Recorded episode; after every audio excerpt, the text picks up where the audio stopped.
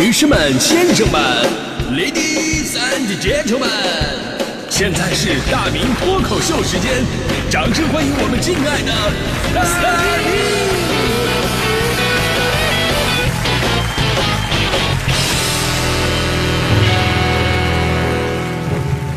好，欢迎各位来到今天的大明脱口秀，我是大明啊。我不知道收音机前咱们有多少朋友喜欢打麻将啊，平时也经常玩两把的。我就特别想问问，就是喜欢打麻将的朋友，你们是怎么能坐得住的呢？这个真的是人类潜能的一种体现。就那种坐办公室一上午没动地方，你就说，哎，我不行了，我腰酸背痛啊，必须得出去走两天去。那打麻将坐一宿，就如同雕塑一般屹立不倒。我奶奶那会儿就是，总说自己腰不好，但是一旦上了牌桌，立刻腰杆挺得笔直。她那个凳子连靠背都没有，但是八个小时下来不动如山。哎呦，我我我反正我真不行啊！打麻将坐二十分钟，我现在就坐不住，除非你在我面前摆个话筒，还能坚持两个小时。啊、其实呢，我的麻龄啊特别的大，这麻龄就指打麻将的年头，相当于工龄啊。东北以前呢也是打麻将非常盛行啊，尤其逢年过节没别的娱乐项目，家家户户基本上都是打麻将，一打就是一天，还有的就是成宿成宿的磕。所以呢，在我五六岁的时候，基本上就已经学会打麻将了，而这个能力啊，是我爷爷培养我的。后来想想，他老人家当时绝对是有目的的，因为节假日一旦结束了，父母们都上班去了，这时候没人陪他们玩啊。然后我爷爷就把我跟我奶奶叫过来玩麻将。我奶奶说：“哎呀，三个人怎么玩三缺一呀？”我爷爷说：“你懂什么呀？在麻将里边，这叫三家拐。”于是，我有好几个寒暑假都是三家拐过来的。虽然我这二十年基本上已经没有碰过麻将了，但是因为童子功还在。之前到强哥家啊，他们让我凑个手玩两把，我勉为其难呢。结果强嫂看我打麻将的时候也不看牌，手一摸就知道这是什么牌了。强嫂当时就感叹说：“哎呀，大明啊，你也太厉害了，你得让着我们点儿啊！”我当时高冷的微微一笑：“哥不做赌神很多年。”然后八圈过后，三家赢，就我一家输。所以人家孔老夫子说的真对啊，“学而时习之，温故而知新。”真的。其实我想一想啊。现在之所以不爱玩了，一个是跟大环境有关，就是身边呢没有这样爱好的朋友；另一个呢也是因为自己生活节奏太快了，就坐那儿你坐不住了，总觉得有事儿。那小的时候呢，我们还真的都做过赌神的梦。我记得那会儿这个香港电影特别流行赌神呐、赌圣啊，就这种电影嘛，啊，还有电视剧，电视剧那个名叫什么来？叫《胜者为王》，非常好看。受这种影视剧的熏陶，我们天天拿着扑克在那练飞牌。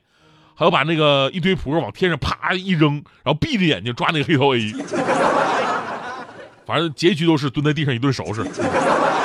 还干过拿那个订书器把扑克牌一张一张的连到一起，然后呢在那一拉一拉，夸夸洗牌。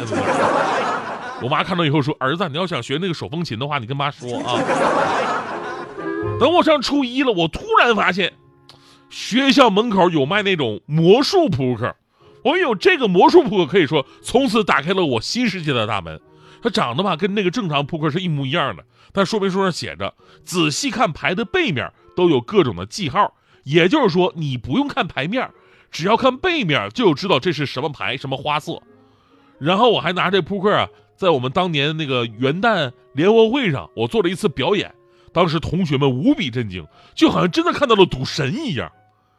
所以这应该是我人生当中第一次出老千吧。现在想一想，还好啊，我后来及时收手了，要不手就没了可能。说到这儿啊，咱们开始说到重点了，因为今天咱们节目聊的就是关于那些街头游戏的各种的猫腻儿，而在赌博的世界，几乎就没有任何的公平可言，全都是各种的圈套。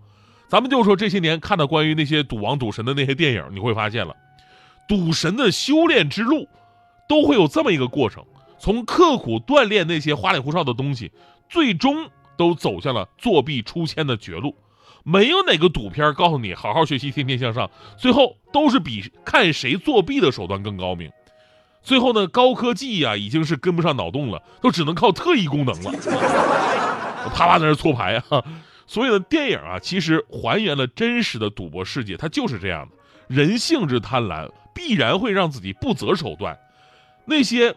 神乎其人的作弊大法在那摆着，那你什么运气呀，你的经验的技巧都显得不堪一击。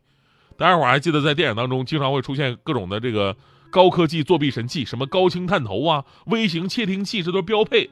还有什么透视麻将牌、遥控骰盅、磁铁戒指、特制牌桌。周润发、刘德华们上桌打麻将，起手牌一看一周起来，哟，牌都是挨着的，那可以直接推倒胡了。每次看到这儿我就感慨，这不就是洗牌没洗开吗？但其实呢，这些赌场作弊神器并不是导演们开的脑洞啊，而是现实生活当中真实存在的。咱就说这特制牌桌，前两天有个新闻说，重庆巴南区的李先生跟牌友打麻将，结果发现连续半个月，牌友的手气特别的好，开局就清一色，逢赌必赢。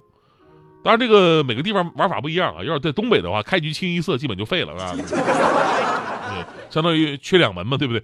说回这个事儿啊。最开始李先生以为啊，就是对方运气好，自己手气差，没多想。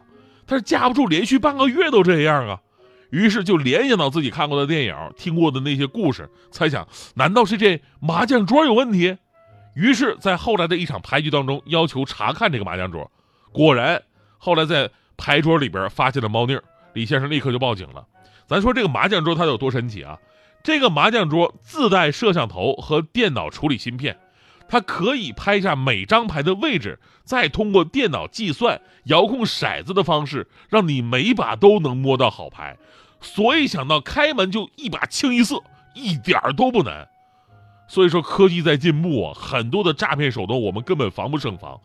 我以前看到过类似的扑克的这个作弊神器，就跟看起来它像一款正常的手机一样，除了有手机的功能，它其实还是一个换牌器，里边藏着几张扑克牌。手机屏幕那儿有一条缝儿，你趁人不注意把一张扑克呢插进去之后，里边的马达会自动旋转进行洗牌，然后自动会弹出一张好牌出来。这种换牌器特别的多，有的是手机，有的是衬衫有的是咱们腰带的纽扣，有的是烟盒，还有的呢就是一沓人民币。总之让你根本看不出来。还有更先进的就是手机扫描器，加上一副隐藏的耳机，这手机这边能迅速扫描桌上的扑克牌。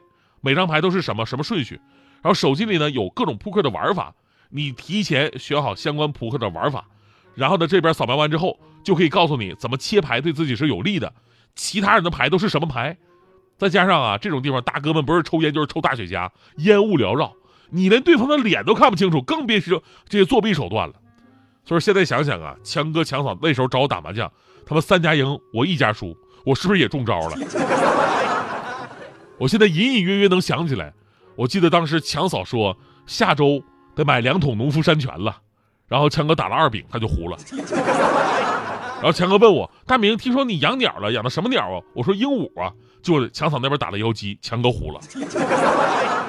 我觉得这个方法更狠，一点证据都没有留下啊。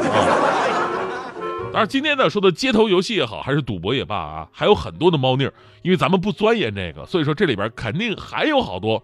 让人防不胜防的陷阱，但归根到底啊，他们不外乎是利用人性的弱点。其实我一直说，赌博这个东西呢，不在于你的工具是什么，而在于你怎么用。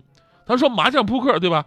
跟家人朋友一起玩，咱别奔着钱使劲儿，就是大家伙坐在一起交流感情、消磨时光，那它就是非常好的娱乐工具。而且打麻将啊，还可以教会我们很多的人生道理。打麻将告诉我们在社会上打拼要随叫随到，不要拖拖拉拉，不在乎工作环境，只关注工作内容。遇到问题，第一个反省自己，哎，又打错了。甭管手里的牌好牌坏，都努力往更好的方向调整，从不嫌弃工作时间太长，始终抱着赢的心态，即便失败也不气馁，大不了推倒再来。而反过来呢，有的东西你看起来跟赌博一点联系都没有。但是如果你用种赌的心理去面对，那不就成赌博了吗？比方说那些不懂股票，然后跟风瞎买，你根本就不是什么投资理财，你这就是在赌博。你随便找个人结婚，不是因为喜欢，只是因为你到年龄了，那也是在赌博。你媳妇问你，你为什么看着手机傻笑呢？你在给谁发微信呢？这时候你赌气把手机啊扔给媳妇了。你要不信的话，你自己查检查检查。嗯，这也是一种赌博。你跟领导说，领导我要加工资，你不加的话，我明天就不干了。你这不是赌博，这是找死，这是啊。所以什么？呃，珍爱生命，远离赌博啊。